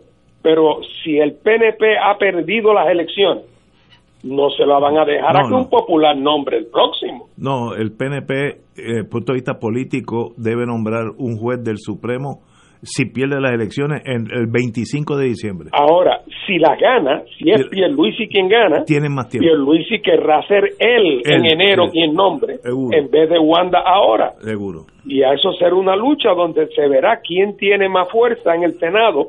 Por ahora. Pero habiendo ganado Pierluisi la elección, si eso hubiera pasado, yo me sospecho que Pierluisi va a tener más fuerza que Rivera Chatz en ese Senado. Bueno, a la, luz de lo, a la luz de lo que ustedes concluyen, yo solamente puedo decir, no hay novedad, señora baronesa. No hay novedad, señora baronesa. Así es la cosa. Muy bien, vamos a una pausa. Oye, y, y, y, a todo esto la buena fe por delante. la buena fe, siempre. Ese es el escudo. vamos, a una, vamos, vamos a una pausa, amigos. Fuego Cruzado está contigo en todo Puerto Rico. AESA, la pequeña gigante, te invita a sintonizar su espacio radial AESA Informa todos los jueves a las 4 y 30 pm. Se estará ofreciendo información relevante a los pensionados y jubilados de Puerto Rico. Te esperamos AESA Imparable, auspiciado por MMM Alianza. De todo un poco, con Manolo Almeida, el más ameno en tus mañanas por Radio Paz 810 AM, de martes a viernes a las 9 de la mañana. Notas positivas, salud, ambiente, negocios y entretenimiento. Manolo Almeida, doctora Bárbara Bustillo y la periodista Frances Raya. De todo un poco, martes a viernes por Radio Paz. ¡Estamos vivos! Fuego Cruzado, el programa de más credibilidad en la radio puertorriqueña, es ahora la tribuna abierta de análisis noticioso, con diversas perspectivas que exploran el trasfondo de lo que acontece a diario y cómo nos afecta. Escucha Ignacio Rivera y sus panelistas invitados de lunes a viernes, comenzando a las 5 de la tarde por Radio Paz 810 AM y la cadena radial nacional de Fuego Cruzado. Todos los jueves Radio Paz y la Administración del Seguro Social te ofrecen un espacio informativo para orientarte y aclarar tus dudas sobre los derechos, requisitos y obligaciones para poder disfrutar de sus beneficios. Plantea tus preguntas por el 787-300-4982 y conoce antes que nadie los detalles concernientes a cambios y nuevas regulaciones, escuchando todo sobre Seguro Social con Víctor Rodríguez los jueves de 2 a 3 de la tarde por Radio Paz 810.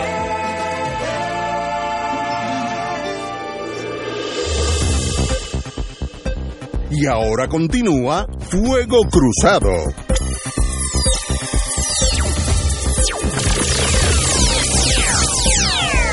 Back in the US of A. Esto estoy seguro que el compañero Fernando Martín va a tener algún comentario.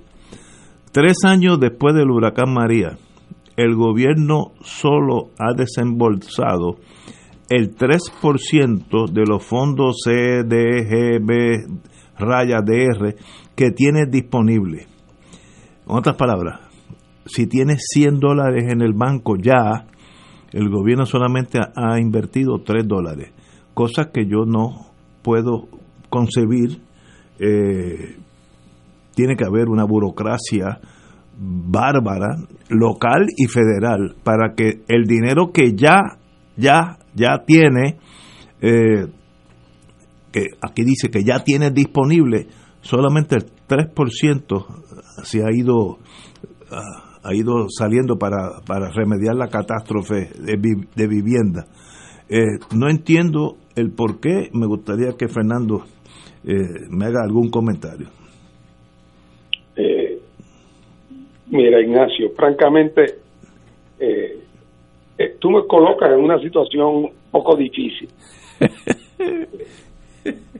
si, tú y yo salimos a dar un paseíto mañana domingo por el área metropolitana, eh, pues yo te puedo llevar por varios sitios y podemos contar en el área metropolitana 30 o 40 lugares donde las estivas de gomas usadas se elevan en torres de 30 y 40 pies, llenas de agua, porque es una industria de criadero de mosquitos.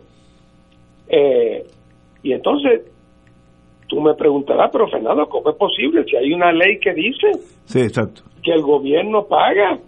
Eh, cuando compramos una goma pagamos una contribución especial y esa contribución especial se utiliza para recoger esa goma y reciclarla, como hacen en otras partes del mundo. Eh, ¿Cuál es la explicación de que eso no ocurra? Pues la explicación es incompetencia. Pero no solamente incompetencia, es una incompetencia que se ve, porque eso no ocurre en túneles y en cuevas. Eso está a la luz de todo, o sea que ni les importa que se vea. Pero no solamente es que es una, eh, una negligencia inexcusable, sino que además es una negligencia que tiene consecuencias adversas sobre la salud pública, porque promueve la crianza de mosquitos y el dengue y todo lo que conocemos. Entonces, un gobierno que no es capaz de atender ese problema, y te, te prometo que no te voy a hablar de la lancha de bien, que no puede atender eso, no puede atender asuntos de mayor complejidad. Entonces, aunque yo estoy seguro que, un, que parte de esos dineros que han sido aprobados y asignados eh, no se han podido gastar por razones, entre comillas, legítimas. Yo no sé cuáles serían, pero estoy seguro que tiene que haberla porque eso no se hace todo de la noche a la mañana. Es evidente a todas luces que aquí estamos hablando de unos niveles monumentales de incapacidad para poder eh, para poder gastar dinero. Tú sabes que uno de los grandes problemas, por ejemplo, en Haití, después de la después del, del, terremoto, era que aunque apareció muchísimo dinero eh, de fundaciones internacionales y, y, y ayuda voluntaria, el gobierno haitiano no tenía capacidad para gastarlo, porque no había el ingeniero que hiciera el plano, no había el que hiciera tal cosa, no había la estructura para poder proveer tal o más cual cosa, o no habría el obrero diestro, o sea, no había capacidad para poder gastar el dinero y se acumulaba. Y con el tiempo muchos de los donantes lo retiraron y nunca se gastó.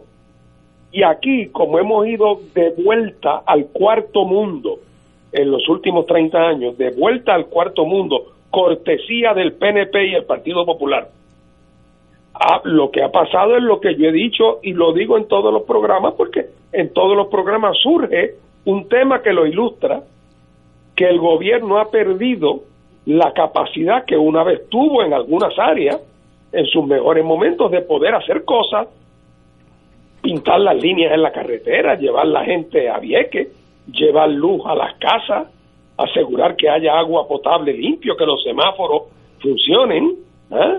Que, que, o sea, que, que haya un mínimo de funcionamiento en las instituciones sociales, esa capacidad se ha perdido. Y de momento, en el momento más embarazoso, cuando ocurren unos desastres naturales que provocan que de la nación rica de la cual nosotros somos una posesión se ve obligada a tener que ofrecer dinero para paliar esos desastres, porque después de todo somos su posesión y, no más faltaba que ellos no fueran los responsables. Entonces resulta que en el momento de mayor necesidad, nuestro gobierno, que es una cosa de pacotilla, no es capaz de poder hacer nada. O sea, esto es una... Y otra vez, no es capaz, no porque en teoría no pudiera hacerlo, es porque los partidos que han gobernado convirtieron al gobierno de Puerto Rico en una especie de mequetrefe, en un incapaz, en un elefante blanco que solamente servía para explotarlo, para colocar a parientes eh, y dolientes, la familia extendida, los contratos, el nombramiento de incompetentes a posiciones de supervisión porque eran parientes y dolientes. Y entonces llega el momento en que nuestro gran problema es que ya el problema no tiene solución económica, porque por más dinero que llegue, lo más que pueden hacer es guardarlo en una gaveta, no tienen capacidad para usarlo. Así es que a eso ha llegado la, la, la explotación a que, de que fue objeto el gobierno de Puerto Rico por parte del PNP el Partido Popular durante los últimos 40 años, ha dejado este saldo. Un gobierno explotado, vacío, sin capacidad, sin contenido, eh, que no puede ya, y ya eso parece como una ironía, ya no puede ni gastar dinero. Increíble. Eh, hasta la semana pasada, estoy leyendo números exactos, el gobierno de Puerto Rico solo había desembolsado 102.3 millones de dólares, 3.18 de los 3.2 billones que tiene disponible. ¿Cuántas naciones tienen 3.2 billones disponibles para gastar en fondos del programa de desarrollo comunitario? Yo no entiendo de eso. Eh, eh, yo creo que el, el, pueblo merece una explicación de alguien. Eh, No, no, no sé si hay la capacidad de, o la o, el visto bueno del político decirle, mire, estos son los problemas, háblennos claro. Pero eso es como un misterio. Si no lo saca la prensa, pues todo el mundo se conforma con los 102 millones en construcción cuando hay 3.2 billones para ya en el bolsillo suyo para gastarlo. No entiendo. Vamos a una pausa y regresamos con el doctor Catalán. Esto es Fuego Cruzado por Radio Paz 810 AM. Mami. Bendición, Abu. Vecinos. Pronto. Muy pronto. Te llegará una tarjeta. Con la que podrás seguir gozándote la vida. Una tarjeta que te cuidará aún más. Una tarjeta con la que podrán seguir felices y tranquilos. Te quiero saludable, mami. Te me cuidas, abuelo. Abrazo. Tu familia y Triple S Advantage, una gran red. Pronto. Fuego Cruzado está contigo en todo Puerto Rico. AESA, la pequeña gigante, te invita a sintonizar su espacio radial AESA Informa todos los jueves a las 4 y 30 pm. Se estará ofreciendo información relevante a los pensionados y jubilados de Puerto Rico. Te esperamos AESA Imparable, auspiciado por MMM Alianza. Buenos días familia. Es la casa a la que siempre puedes llegar sin invitación. A las 10 de la mañana, Judith Felicie es tu anfitriona para conversar sobre medicina, psiquiatría de niños y adolescentes, artes, derecho, valores y fe. Todos los días por Radio Paz 810 AM. Buenos días familia. Donde una conversación parece demasiado corta. Buenos días familia. De lunes a viernes por Radio Paz 810 AM. En Radio Paz 810 10 AM. Agradecemos las contribuciones de nuestros oyentes recibidas a través de ATH Móvil durante esta larga cuarentena, que nos ha permitido mantenernos en el aire a pesar de la difícil situación económica que nos ha golpeado duramente. Permanecemos a flote, pero cada vez es más cuesta arriba la misión de seguir operando este ministerio radial al servicio de nuestros hermanos en la fe y nuestra iglesia. Ahora más que nunca necesitamos de tu solidaridad. Entrando a la aplicación ATH Móvil de la siguiente manera. Paso número uno, marca Pay Business. Paso 2, busca Radio Paz 810. Número 3, escribe la cantidad del donativo. Y número 4, presiona enviar. Muchas gracias por tu ayuda y mil bendiciones ahora y siempre.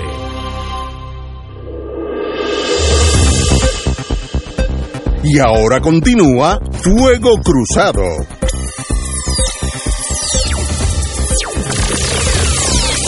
Y amigos, estábamos hablando de la incapacidad que tiene el gobierno de Puerto Rico.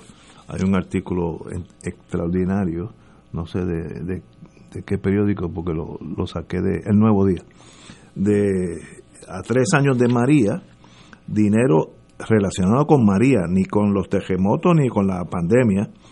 Eh, solo, ya hay en el banco en Puerto Rico 3.2 billones, 3.207 millones de dólares, de los cuales hace tres años solamente hemos desembolsado 1.102 millones, 3.1% nada. De 100 dólares que tú tienes, has gastado 3 dólares en construcción.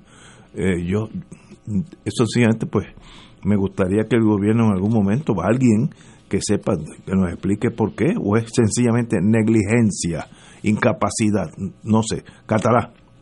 Dentro de seis días se cumplen tres años del huracán María, exactamente tres años, 20 de septiembre del 2017. Y probablemente los radioescuchas recuerden que luego del huracán se habló de los fondos federales que iban a llegar para la infraestructura que se había destruido, acueductos, alcantarillados, carreteras, viviendas. Esos son los fondos CDB, CDBDR que tú estabas mencionando al principio, por sus siglas en inglés. Son fondos eminentemente para construcción. Eh, la suma que fue aprobada inicialmente era de 20 mil millones, alrededor de 20 mil millones. De esos se han asignado 3 mil millones, estoy citando cifras redondas que fueron los que tú citaron, que, los que tú citaste, Ignacio. Y de esos 3 mil millones se han gastado efectivamente alrededor de 100 millones. De repente, eh, en el interín vienen los sismos y se asignan otros millones. Y vienen el coronavirus y se asignan 2.200 millones en los cuales la gobernadora, la gobernadora tiene más discreción en ese programa. Y se asignan otros fondos, pero no se han gastado, o al menos no se han gastado totalmente. Pero esto, si tú recorres a Puerto Rico, vas a ver las carreteras tan destruidas como, como las dejó María, y las casas tan requebrajadas como las dejó María y los sismos. Eh, y todo detenido, y los parques. Eh, energía eléctrica está pendiendo de un hilo.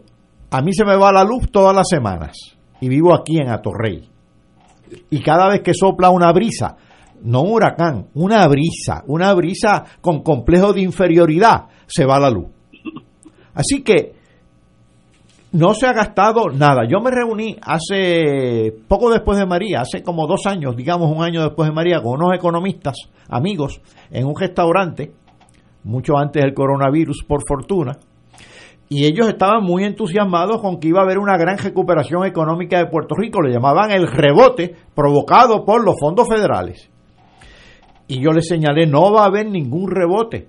Pero aún yo estaba siendo optimista porque yo le dije, no va a haber ningún rebote porque el grueso de esos fondos federales muchas veces se orientan a consumo y aunque se orienten a construcción, los materiales, lo que se consuma es importado, por lo tanto el coeficiente, el, multiplicador aquí es muy bajo y los fondos se van hacia afuera. Pero fui optimista cuando me circunscribí a eso en el diagnóstico. Ha sido peor, los fondos ni siquiera se gastan porque yo me imagino, digamos a mi pueblo de Yauco, que no únicamente sufrió el huracán María como todos nosotros, sino que sufrió los sismos y lo sigue sufriendo. De repente le dicen, bueno, tú tienes este proyecto, sí, sí, el alcalde puede decir, podemos tener, aquí, aquí hay como 50, de 100 a 150 proyectos de reconstrucción. Bueno, ¿y, ¿y, dónde están los gerentes de los proyectos? ¿Y dónde están los empleados para, los trabajadores para eh, operacionalizar esos proyectos. Y no, no, bueno, espérate, hay que buscarlo. Pero ¿qué pasa? Es que en Ponce también necesitan gerentes, y también en Peñuelas, y también en Guayanilla, y también en Guánica, y también en San Juan. Y entonces se le forma un reguero. Eh, según la prensa, ha habido también conflictos entre las agencias, es decir, el Departamento de, de Vivienda, por ejemplo, diciendo, no, esto me toca a mí, y el Departamento de Obras Públicas diciendo, no, yo creo que me toca a mí. Es decir, han, han, han testimoniado que hay discusión sobre ese particular en, la agencia, en, las agencias y transferencias de fondos de una agencia a otro de una agencia a otra, o más bien, transferencia de la jurisdicción sobre los fondos, porque realmente eh, los fondos pues no se tornan en, en, en, en proyectos operacionales. Así que esto lo que hay es un desorden. Y no es por casualidad, y esto lo ato con otra noticia, que haya una gran desconfianza en el aparato público de Puerto Rico, que la han expresado hasta las personas de barriadas y de residenciales y de clase media cuando van las personas del censo. ¿Y saben lo que le contestan? Es digno citarlo lo que le contestan las personas. Caramba, aquí había ocho escuelas y ahora lo que se dejaron cinco. Las cajeteras tienen hoyos de gran tamaño. Por lo tanto, ¿dónde están los fondos federales que se reparten usando esa la, información del censo? pues si no, si no llegaron los de María, si no llegaron los de los sismos, si no llegaron los del coronavirus, ¿dónde están? La, entonces los del campo dicen, a la montaña los fondos no llegan. Y por lo tanto no contestó el censo. Así han contestado algunos residentes de distintas comunidades en Puerto Rico. Pero no le falta la razón cuando uno ve este desastre total y absoluto en el uso de fondos federales. Y no es en el uso de fondos federales, es un desastre total en el uso de fondos federales y en el uso de los fondos de aquí. Es realmente el eh, resquebrajamiento, el, el desplome total. Volvemos a la canción. No hay novedad, señora baronesa. De verdad que eh, sería imperativo que la prensa o alguien del gobierno explique cuál, de la mejor buena fe estoy hablando, cuál es la dificultad de hacer ese dinero correr que ya está en tu bolsillo. Eh, pocos países del mundo pueden decir de, de María yo tengo tres billones ahí eh, en el banco y de los terremotos me dieron uno, lo que sea. Eh, pocas veces en el mundo pasa eso y no podemos ni gastarlo. Pues entonces la ineptitud, eh, sencillamente a, grado de, de, incomprensión del problema, incomprensión. Pero como dice Fernando Martín, que es esa idea yo se la he robado varias veces, un país que no puede mantener cuatro lanchas corriendo de Fajardo a Vieques, pues imagínate el gesto, y, y tal vez haya algo de verdad ahí. Eh, y también es que tú eres muy exigente porque ese problema lo que lleva son 38 años. Qué apurado, ¿verdad? Qué apurado. Tú quieres resolverlo todo de hoy para mañana, chico. Oye, y hay un, esto es más bien chiste mío, o chiste no, la, la vida que te trae cosas interesantes. Eh, el secretario de Salud define quiénes se vacunarán, vacunarán primero contra el COVID-19. Eh, ya determinó que las personas de edad avanzada y los empleados de primera línea de respuesta y a, la emergencia serán los primeros. Señores, el Departamento de Salud del Estado, ya sea de Puerto Rico o de Wyoming, no tiene nada que ver. Eso es el CDC de, de Atlanta y eso es, eh, esas vacunas cuando lleguen aquí es movida llegan aquí por el dinero que Estados Unidos habrá metido en esa en esas vacunas.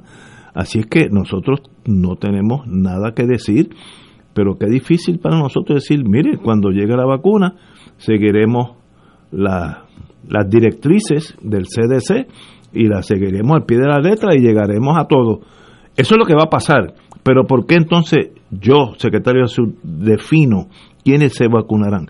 usted no define nada, sabe, eh, y no estoy diciendo la colonia para no entrar en esa cosa, estoy diciendo que el de el secretario de salud de North Dakota tampoco define quién va primero y quién va después.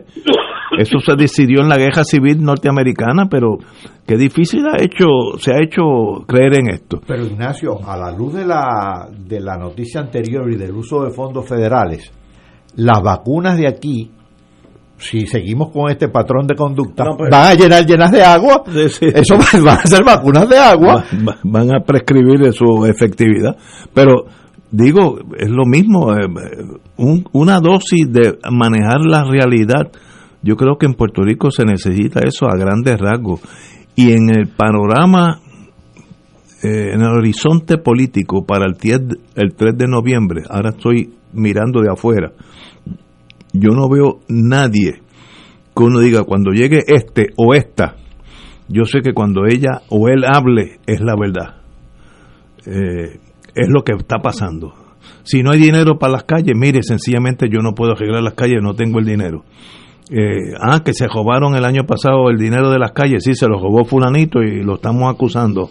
Eh, alguien que diga las cosas como son, pero aquí todos hemos caído en el síndrome ese de los publicistas que como me dijo uno de mí hace muchos años, un restaurante que ya no existe en el San Juan, la verdad es irrelevante, lo, lo, lo importante es proyectar la verdad, la verdad entre comillas. Ah, bueno, pues entonces 2 y 2 es 80, si lo proyectas bien. Eh, y eso, Puerto Rico, estamos llegando a un momento de que nadie cree en, en, la estructura gubernamental y eso es fatal para un país, fatal. Eh, ¿Qué alternativas tenemos? Bueno, tal vez llegar al fondo del barril y ahí empezar con otra cosa nueva. Eh, bueno, oye, y, estamos llegando. No, no, ya estamos, ya estamos.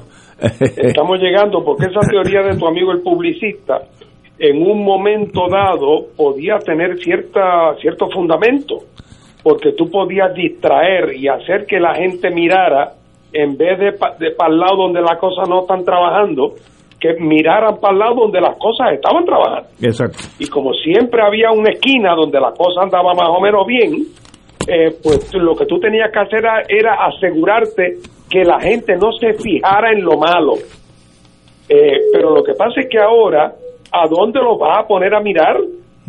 Eh, o sea, la debacle es tan dramática en todos los niveles que por eso, cuando, empezamos al principio, que yo te dije que me sentía contento de que los números de nuevos inscritos y de reinscritos era más alto de lo que yo anticipaba, a pesar de las dificultades que hubo en los últimos meses por el tema de la pandemia y por el tema del pobre liderato en la comisión para, para promover la inscripción, que era una buena noticia porque es indicativo de que la gente va a utilizar el instrumento del voto.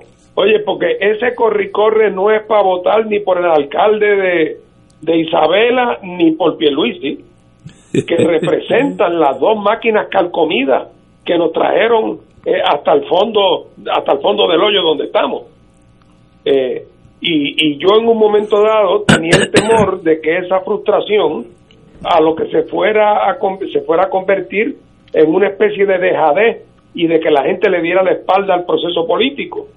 Y por primera vez en mucho tiempo tengo la esperanza, o, empieza a haber indicios, porque la esperanza la tuve siempre, pero empieza a haber indicios de que ese voto se va a usar eh, para, para producir un efecto de shock en la clase eh, política tradicional del país.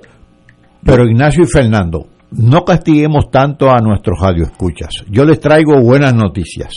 Hoy, lunes 14 de septiembre, se anunció que arrancó el trabajo presencial ah, en el gobierno. Eso es bueno. Claro, los empleados se están quejando de que están llegando a unas oficinas donde no ha habido mantenimiento y por lo tanto en algunas el aire acondicionado no está funcionando ni tampoco los elevadores. Claro, eh, tampoco eh, tienen transportación pública porque todavía no hay ni guagua ni tren. Y claro, también están teniendo dificultades con, la, con los hijos porque las escuelas no han abierto, no hay ni, ni, siquiera un plan de educación parcial que pueda ser escalonado. Así que arranca el trabajo presencial en el gobierno, pero con muchísimas dificultades. Tenemos que ir a una pausa y regresamos con Fuego Cruzado. Esto es Fuego Cruzado por Radio Paz 810 AM.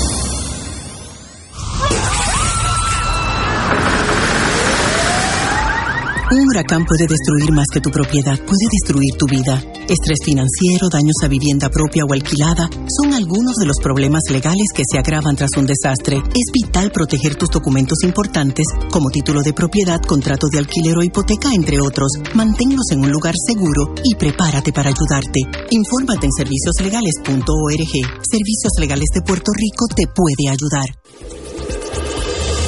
Fuego Cruzado está contigo en todo Puerto Rico. El Consejo de Acción Social Arquidiocesano, CASA, presenta su programa radial Casa de Todos, difundiendo el mensaje de la doctrina social de la Iglesia cada martes de 2 a 3 de la tarde por Radio Paz 810 AM. Conoce este instrumento que utiliza los valores y principios del Evangelio para analizar nuestra actualidad social, velando por la dignidad del ser humano. Casa de Todos, martes de 2 a 3 de la tarde por Radio Paz 810 AM.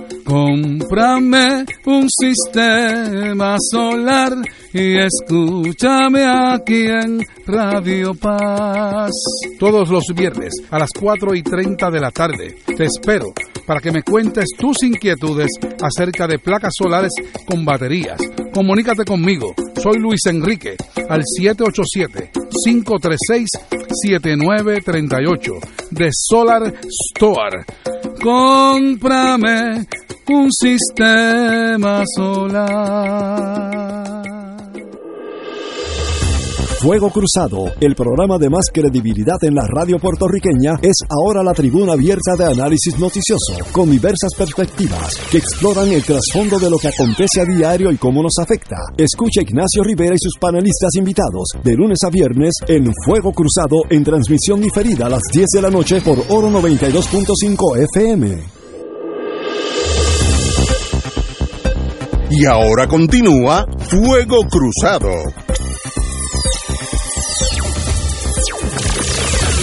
regresamos a, a Fuego Cruzado, que nos quedan unos minutos.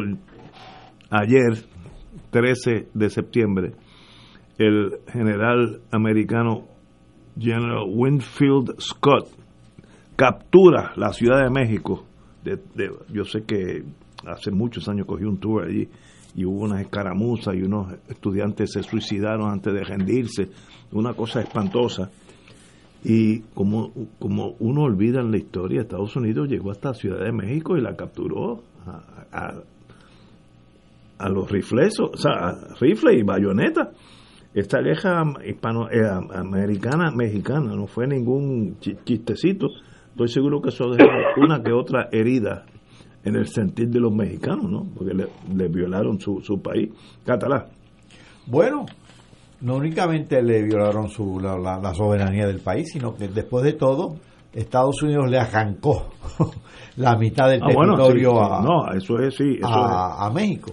Además, eh, ahorita estábamos hablando de la, de la gripe española del, del 1918-1919, justo después de la Primera Guerra Mundial. En el 20 gana las elecciones Harding, que no fue un pellizcueñoco. Y ¿sabe lo que hacían con los mexicanos en la frontera? Los fumigaban. Y luego se descubrió que el gas, desafortunadamente, era venenoso. El Fue el mismo gas que se usaron en las cámaras de gas en la Segunda Guerra Mundial en Alemania. En menos dos. Así que eh, est Estados Unidos ha sido un vecino duro, duro, con, duro México. con México, muy duro. Y ahora Trump revive esos viejos prejuicios que ya te digo se remontan a muchos años. Eh, la década del 20 de Estados Unidos con relación a México fue bien cruda también, bien cruda. Yo de verdad que esa historia es una historia trágica de punto de vista mexicano, ¿no? Estados Unidos pues se expandió a, a costa de, de, México. Este, toda esa suroeste de Estados Unidos era México. California, Nevada, Arizona, Texas, eh, Nuevo México. Nuevo México. Arizona. Arizona. Eh, bueno, esos son un, un, pedazo bien grande de real estate norteamericano, pero ya la historia pasó, pero quería demostrar eso que yo me había olvidado de mi clase de historia básica, que Estados Unidos llegó y capturó la Ciudad de México con, con este Scott como, como dicen ellos, tan lejos de Dios y tan cerca de Estados Unidos. Como decía, esto era, ahí se me olvida el que Zapata, uno de estos dios. No, no, Porfirio Díaz. Porfirio Díaz. Don, don, Porfirio que lo dijo. Sí, don Porfirio. Y oye, eh, eh, tenías razón, porque los mexicanos han, han sufrido con, con, bueno, desde el territorio hasta guerra, ¿no? Así es que no, no estamos exagerando. Joe Biden, mañana va a estar en Kissimmee, el corazón de los boricuas en Florida, eh, buscando ese voto que si, si Florida se va para la izquierda o para la derecha, ahí puede estar la elección fácilmente. Tiene 27 votos electorales en un estado de mucho peso electoral. Y el, el vicepresidente Joe Biden, astuto, quiere avivar su campaña presencial en el estado estado péndulo le llaman, swing state en inglés. Eh, yo estoy seguro que eh, los republicanos harán alguna otra movida, no van a dar, dejarle ese estado a los, a, los demócratas. Eh, una encuesta hecha en agosto, y aquí, aquí vuelvo yo y me afecto emocionalmente, por la empresa X, EQUIS, X Research, reflejó que el 62% de los boricuas tiene la intención de votar por Biden y un 28 favorece a Trump. A mí me preocupa ese 28. Yo no tengo problema con ese sentido. ¿Cómo 28% de los puertorriqueños allí piensan que la solución de ellos mismos, no está hablando ni de la nación, eh, es con el presidente Trump? Alguien que a, claras luces es racialmente inclinado a, a ser antilatino. Yo no entiendo eso pero tal vez Fernando, que estuvo en movimientos políticos, sepa de eso. Bueno, lo que te puedo decir es lo siguiente, que comparado con el apoyo que tenía Hillary Clinton, que perdió a Florida, con el apoyo que tenía Hillary entre los latinos en Florida, Biden ha perdido como el 40%. Wow. El problema aquí entre nosotros, como no nos está escuchando nadie, podemos decirlo, es que Biden no sirve para nada. pero, es, duro decirlo, ¿verdad? Porque todos queremos que pierda Trump. Pero la verdad es que que Biden no sirve para nada. después de estos cuatro años de Trump, después de estos cuatro años de Trump, que uno no puede pensar en qué barbaridad no ha cometido. Que que el que los demócratas no estén en una posición ya de clara e inequívoco triunfo. Es una cosa que no tiene ninguna explicación salvo una que es que el candidato no sirve para nada da la impresión de que se le olvidan las cosas, de que tiene, de que no toma las cosas en serio. Bueno, e, e, e, es, un, es un verdadero desastre. Eh, porque que a estas alturas el apoyo para los demócratas entre los latinos en la Florida se esté reduciendo. Eh, eh, es increíble, es increíble. Así es que a mí nada me gustaría más que, que Trump perdiera las elecciones pues, para beneficio de la humanidad entera, eh, pero me da la impresión de que se le va enderezando el barco poco a poco y que ahora resulta que los estados estos que se llaman los estados decisivos, ahora resulta que incluso más que la pandemia, la preocupación principal está en el problema de la violencia en las calles, de, lo, de, la, de las protestas en la calle, de, la, de los saboteadores de las tiendas eh, que han sido saqueadas, cosa que, está, que, Trump lo está manejando desde su punto de vista, eh, creando el miedo y el temor y la cosa racista. Y ante esto Biden no, no, no ha podido levantar, no ha podido levantar cabeza. Así es que, que se espabilen, pero con Biden ya, ya no hay manera de cambiarlo. Eh, pero pero la verdad del caso es que parece que el, el joven vigoroso es Trump y el viejito decrépito es Biden, qué cosa increíble. Ay, cuatro años más con Trump dejaría esa nación ah, no, pero imagínate. un esqueleto de lo que fue, el esqueleto de lo que fue. Señores, tenemos que irnos. Son las 19 horas, 7 de la noche, así que hasta mañana estaremos aquí a las 17 horas. Hasta mañana, amigos. Saludos. Saludos. Nos vemos.